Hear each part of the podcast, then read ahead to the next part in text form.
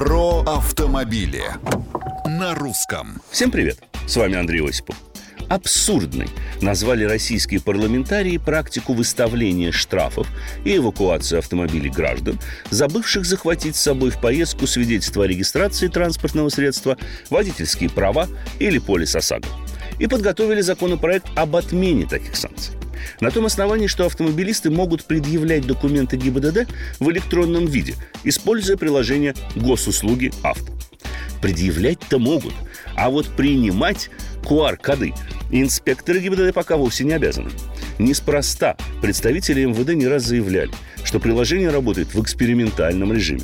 Да, любой инспектор ГИБДД способен за пару минут установить собственника транспортного средства, наличие полиса ОСАГО и водительского удостоверения.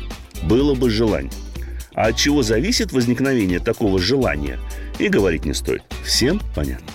Так что думаем о радужных перспективах эпохи тотальной цифровизации, но бумажные документы возим с собой. До того момента, когда новый закон будет принят и вступит в силу. Мнения, комментарии и предложения приветствуются на страничках Русского радио в социальных сетях.